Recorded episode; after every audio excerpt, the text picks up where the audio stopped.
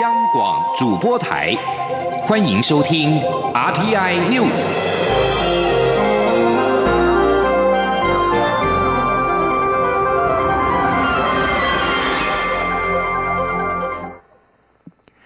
各位好，我是李自立，欢迎收听这一节央广主播台提供给您的 RTI News。远东航空日前无预警的停飞。交通部今天傍晚宣布，因为远航违反民航法的规定，同意依法裁处新台币三百万元罚款，并废止远航的民用航空运输业的许可。历经了五十天的挣扎，远东航空还是遭到交通部寄出废止民用航空运输业许可证的处分。对此，民航局则强调，远航违法事证明确。而且，民航局也表示，有鉴于复兴航空在二零一六年十一月无预警的停航，对公共利益造成重大的冲击，民航局修法遏制此类的行为。修正条文也已经在二零一八年的四月二十五号正式的实施，建立了民航运输业停业先经交通部核准之日起的六十天，使得停业的机制，以其业者无力经营时。可以有序的退出市场，但是远东航空日前仍然无预警的停飞，交通部因此在今天傍晚宣布废除了远航的民航运输业的许可。记者吴立军的报道。交通部三十一号傍晚发布书面声明，指出民航局因远航未依民航法规定申请停止营运，于去年十二月二十七号依法报请交通部废止其民航运输业许可证。交通部经审慎衡酌事实及法令后，于今年一月三十一号正式函复同意。交通部指出，远航因本身财务问题，于去年十二月十。二号向民航局提出，自隔天十三号起暂停所有航线营运，违反民航法第四十八条第三项规定，于主管机关核准后六十天使得停业。因此，民航局认定违规事实明确，依民航法第一百一十二条第四项规定，报请交通部废止其民航运输业许可证。交通部同意后，民航局。也将依法裁处远航新台币三百万元罚还。至于远航遭废证后，原属远航的国际与两岸航线及航权也一并废止。未来民航局将另行分配。此外，交通部现阶段也将会同有关部会妥适规划消费者与员工权益保障事宜，全力将相关冲击影响降至最低。同时呼吁远。远航负责人张刚维确实负起照顾员工及消费者权益保障责任，否则将面临司法单位依民航法第一百一十条之三处以三年以下之刑责。有关远航停航后消费者权益保障，民航局已于远航停航前要求远航建立旅客预付票款保障机制，设立信托专户，并与律师签订金钱。信托契约，远航停航后，民航局立即要求其委托律师依信托契约处理信托财产相关事宜。远航则自停航当日起，透过官网、客服中心、场站柜台等管道受理旅客退票登记，并同步审核退票资料。后续其委托律师将公布退票相关作业程序，预计二月初公告。至于在员工权益保障方，面，行政院已责成劳动部就员工权益保障相关事宜妥善处理。后续倘有员工需民航局协助转介至其他航空业之需求，交通部也已责成民航局全力配合。中央广播电台记者吴丽君在台北采访报道。武汉肺炎疫情持续的扩大，中央流行疫情指挥中心今天表示，国内九名确诊个案。陆续的接受支持性疗法，部分的个案症状已经缓解。如果后续的检验呈现阴性反应，就渴望解除隔离。记者肖兆平的报道。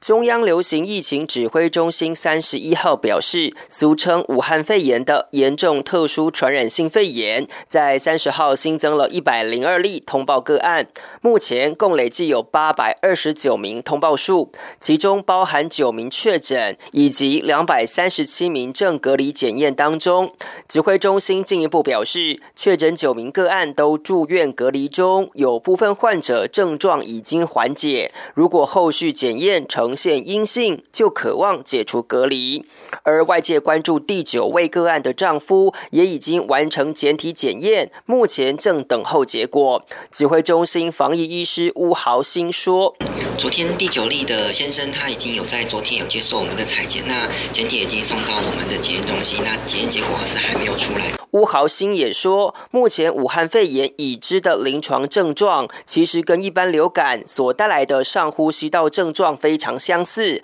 不过，大致上，一般流感会有较明显的发烧跟肌肉酸痛。他说：“呃，一般。”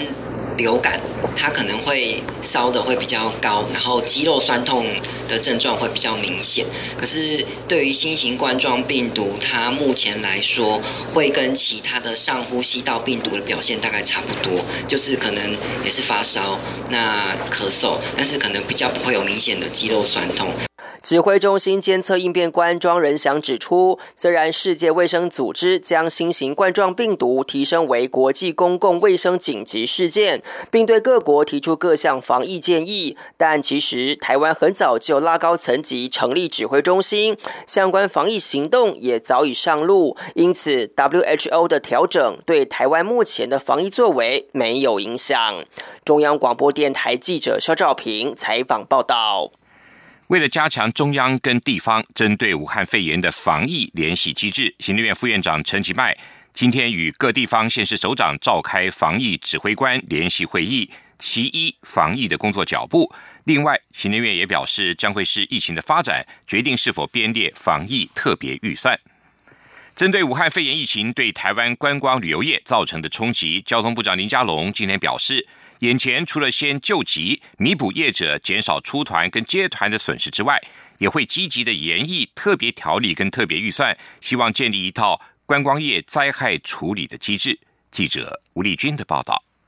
针对武汉肺炎疫情对台湾观光旅游业造成的冲击，交通部长林佳龙三十一号出席新北捷运环状线第一阶段通车典礼后，受访表示，交通部已初步草拟一个纾困和振兴方案，除了救急外，涉及其他部会的纾困融资也会展开协商。此外，交通部也将利用这一次的危机，化为观光转型的转机，除了编列预算。推动观光基础建设，也将补助业者投资改善相关的旅游设施，提升服务品质。林佳龙进一步指出，眼前除了先救急、弥补业者的损失外，也将积极研议特别条例及特别预算，希望建立一套观光业灾害处理的机制。林佳龙说：“那短期内就是有涉及到因为停环或提早离境的一些损失。”这个部分我们会来做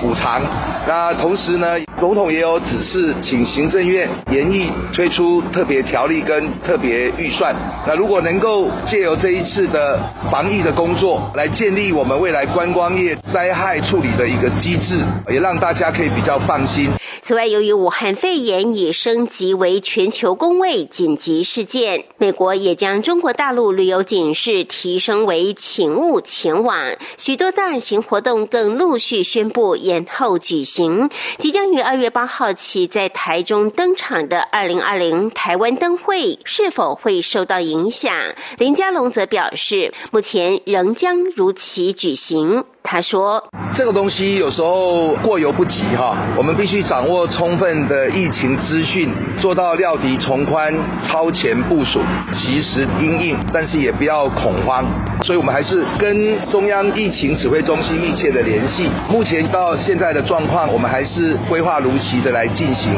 而针对媒体报道，未来若疫情升温，台铁将拒载未戴口罩的乘客，林佳龙也指示，一切仍需遵照。”中央疫情指挥中心的号令办理，避免不必要的恐慌。台铁也在稍后澄清，仅对有疑似征兆的员工及旅客劝导戴口罩及就医，并无强制拒绝运送的情况。中央广播电台记者吴丽君在台北采访报道。春节期间出现了口罩的抢购潮，政府宣布口罩限购的措施。开工之后，要求口罩工厂全力生产，每天配送四百万片到四大超商跟连锁药妆的通路贩售。但是民众还是反映买不到口罩。对此，行政院发言人古拉斯尤达卡今天表示，厂商的口罩生产量足以供应民众的需求，政府也只是相关部会跟物流厂商协调改善现况。另外，学校即将开学，近期也市场上出现了儿童口罩的需求。为此，流行疫情指挥中心今天表示，征用口罩的生产线有包括儿童口罩，但是必须是整体的需求，适时的调配产能，强调产能绝对不是问题。指挥中心监测应变官庄仁祥也提醒民众，国内更需要留意的是流感，而且洗手更为重要。因此，身体不适或者慢性疾病患者比较适合佩戴口罩。中国国家卫生健康委员会今天举行记者会，表示，由于武汉肺炎的抗体持续的时间可能不够长的因素，武汉肺炎的患者痊愈之后，还是有再次感染的风险。因此，治愈患者也应该要加强防患。根据中国官方统计，二零一九新型冠状病毒引起的武汉肺炎的死亡病例，在中国的全境至今已经达到两百一十三例，单日新增确诊病例数就将近两千例，累计共有九千七百例，预期今天会破万例。世卫组织三十号宣布，武汉肺炎构成了国际关注公共卫生的紧急事件。美国国务院三十号晚间。将赴中国旅游的警示提高到最高的等级第四级，呼吁美国民众不要前往。因武汉肺炎疫情，英国跟法国政府今天都陆续派出了包机搭载该国的民众飞离中国武汉。日本政府日前决定从二月七号将武汉肺炎定为指定传染病，不过日本首相安倍晋三今天表示将提前到明年的二月一号上路。武汉肺炎疫情冲击投资人的信心，台股在昨天三十号暴跌七百点之后，政府官员今天开盘信心喊话，台股一度强势的反弹，中场加权指数收在一万一千四百九十五点，上涨了七十三点，涨幅百分之零点六四，周线下跌了六百二十三点。汇市部分，新台币对美元的汇价今天同样止贬回升，收在三十点二五元兑换一美元，小升了二点七分。在历经了三年又六个多月的纷扰跟拖延，英国作为欧洲联盟的会员国，将在今天画下句点。欧洲议会在一月二十九号批准协议，英国跟欧盟的分手时间定在格林威治时间的一月三十一号的晚上十一点。针对英国将脱离欧盟，外交部今天表示，已经和英国跟欧盟保持密切联系，持续的强化我国未来跟欧盟和英国各方面的合作，使双方的交往不受影响。澳洲森林大火逼近首都坎培拉，坎培拉今天宣布进入紧急状态，这是近二十年来的首次。澳洲首都特区首席部长巴尔表示，这项措施目前已经生效，只要坎培拉仍然有风险，紧急状态就会持续下去。有四十万人口的坎培拉宣布进入紧急状态，主要的考量是天气预报，今日将会有热浪来袭，预测森林大火可能延烧到坎培拉南部的郊区。这是坎培拉首都特区自二零零三年以来第一次宣布进入紧急状态。坎培拉的主要威胁来自奥罗拉尔谷的大火，而这场大火呢，已经烧毁了一万八千公顷的土地，其中大部分是偏远的林地。南澳省在三十号的气温达到摄氏四十度以上，气象单位对于省内的好几处容易发生大火的地区发布了危险大火警示，并且预测今天稍晚热浪会袭击墨尔本。当局并且表示，炙热高温伴随着干燥的热风，将为新南威尔斯省跟维多利亚省的部分地区创造严重森林大火的良好条件，而这两个州目前。还有八十多处的大火，目前仍在燃烧当中。这里是中央广播电台台湾之音。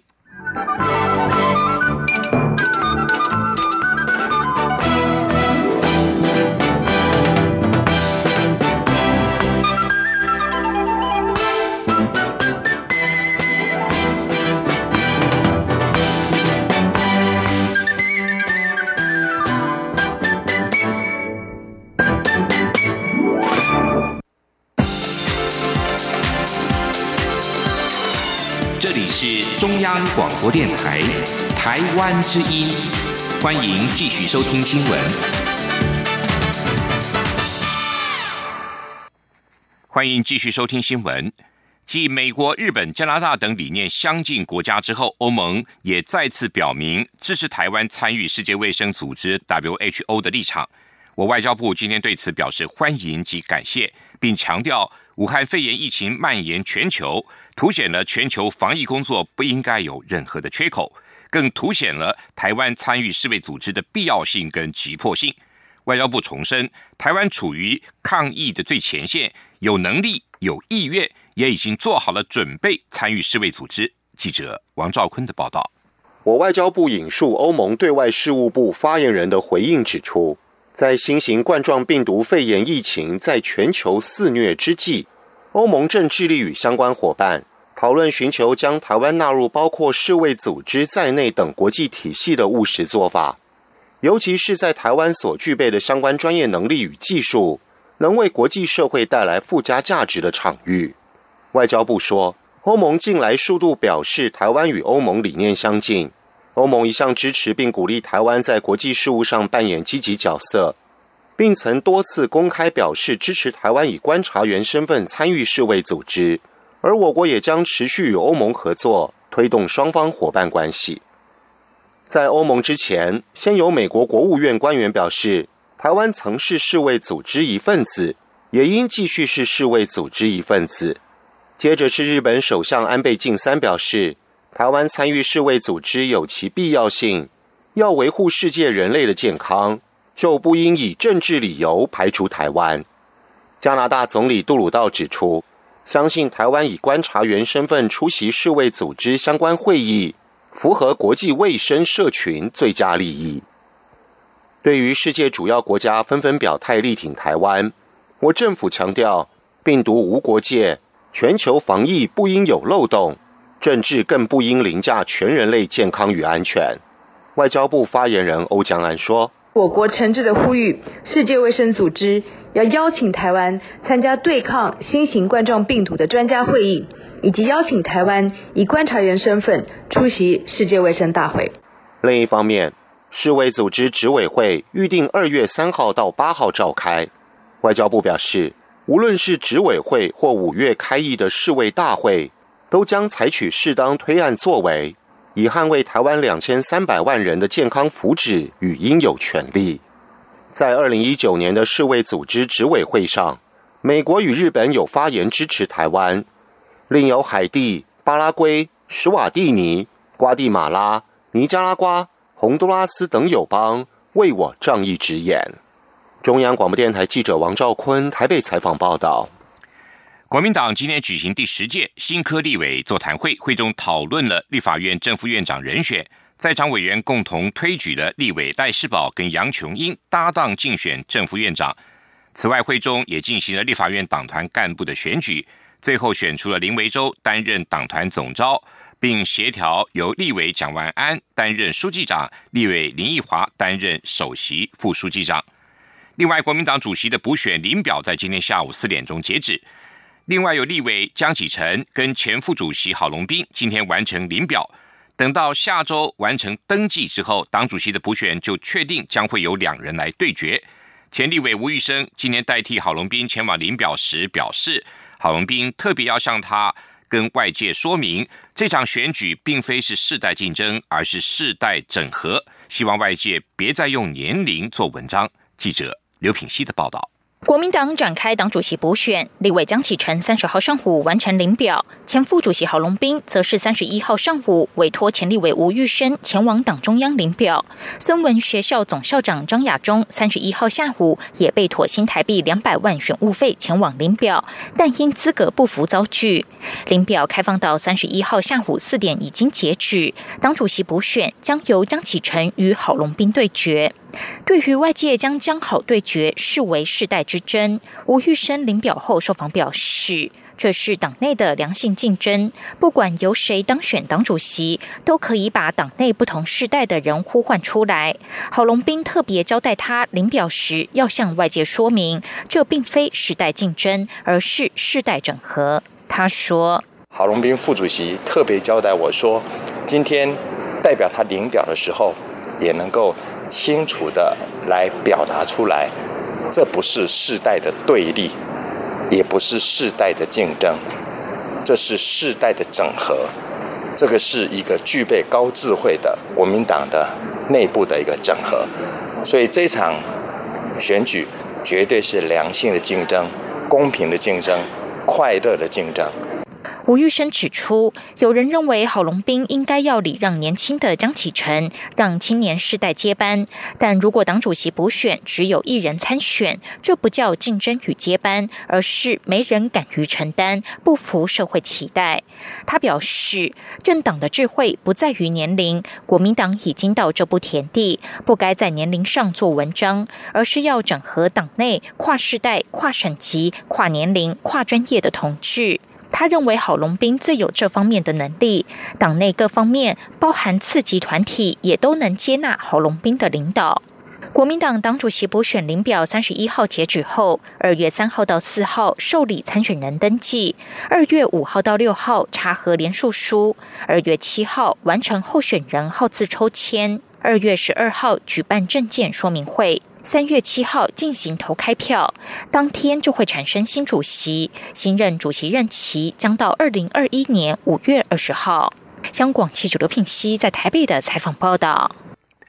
第十届立法委员将在明天二月一号正式的上任宣誓就职之后，随即将会举行正副院长的选举。而本届依然取得过半席次的民进党团将会推出前行政院长游锡坤跟现任立法院副院长蔡其昌组成昆昌配来角逐正副院长。记者郑林的报道。第十届立法委员将在二月一号报道宣誓就职。依照规划，新科立委上午八点开始报道并领取委员出席证，九点半宣誓就职，并到议场前广场合影留念。同日也将举行正副院长选举。上午十点三十分将先举行院长选举投票，并在十二点开票。下午两点三十分再举行副院长选举投票。下午四点开票。新任正副院长将在下午五点宣誓就职。第十届立法院民进。党团拥有六十一席，单独过半；国民党团三十八席。去年刚成立的台湾民众党拿下五席，成为国会第三大党。时代力量则拿下三席，不分区立委。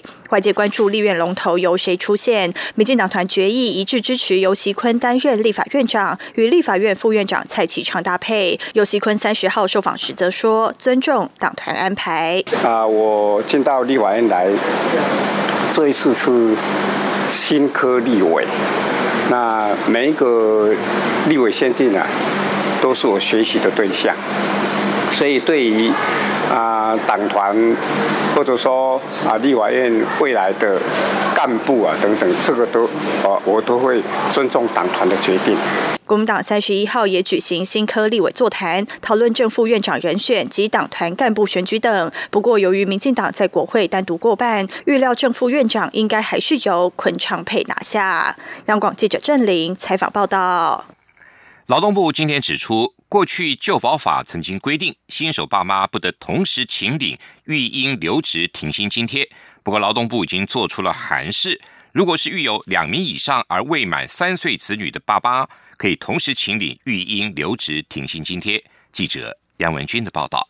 为保障申请育婴留职停薪的爸妈一定期间基本生活，就业保险提供育婴留职停薪津贴。只要就保年资合计满一年以上，子女满三岁前，可依性别工作平等法向雇主办理育婴留职停薪，就可以透过书面或网络向劳保局提出申请。劳动部表示，育婴留职停薪津贴是按留停当月起前六个月的平均月投保薪资的六成发给每一个子女，最长发给六个月。另外，过去旧保法曾规定，新手爸妈不得同时请领育婴留职停薪津贴，但考量育有两名以上子女的爸妈可能无法由其中一个人单独负担照顾责任，因此劳动部已做出函释，新手爸妈可分别以不同子女名。意同时请领津贴。劳动部劳动保险司副司长陈文宗说：“如果考量到一个人，因为要照顾两个以上的这个子女的话，哈，这个照顾责任相当的重。那为了兼顾这个育婴留职停薪这些哺育子女的需求，这个爸妈在同时这个育婴两个以上的这个子女的时候，可以分别用不同的子女来申请这个津贴。劳动部也提到，依劳工保险局统计资料观察，男性请领育婴留职停薪津贴的比率呈现逐年提高的趋势。以近五年为例，二零一五年男性请领比率为百分之十六点六，二零一九年已提高至百分之十九点零三，显示有更多男性愿意分担抚育年幼子女的责任。中央广播电台记者杨文君台北采访报道。监察院今天表示，监察委员陈世梦请辞自二月一号起生效。监察院长张博雅今天代表监察院颁发二等服务奖章给陈世梦，并致赠纪念铜牌留念，感谢他在监察院两年期间的服务，场面温馨。监察院表示，监察委员陈世梦经过总统提名，并经立法院同意后，自二零一八年的一月二十九号起担任监察院第五届的监察委员。陈世梦因为有意约询法官，造成法界的反弹，日前宣布请辞。陈世梦日前表示，他年事已高，实在拼不下去，所以决定辞去监委的职务。继续为您报道今天的前进西南向。前进新南向。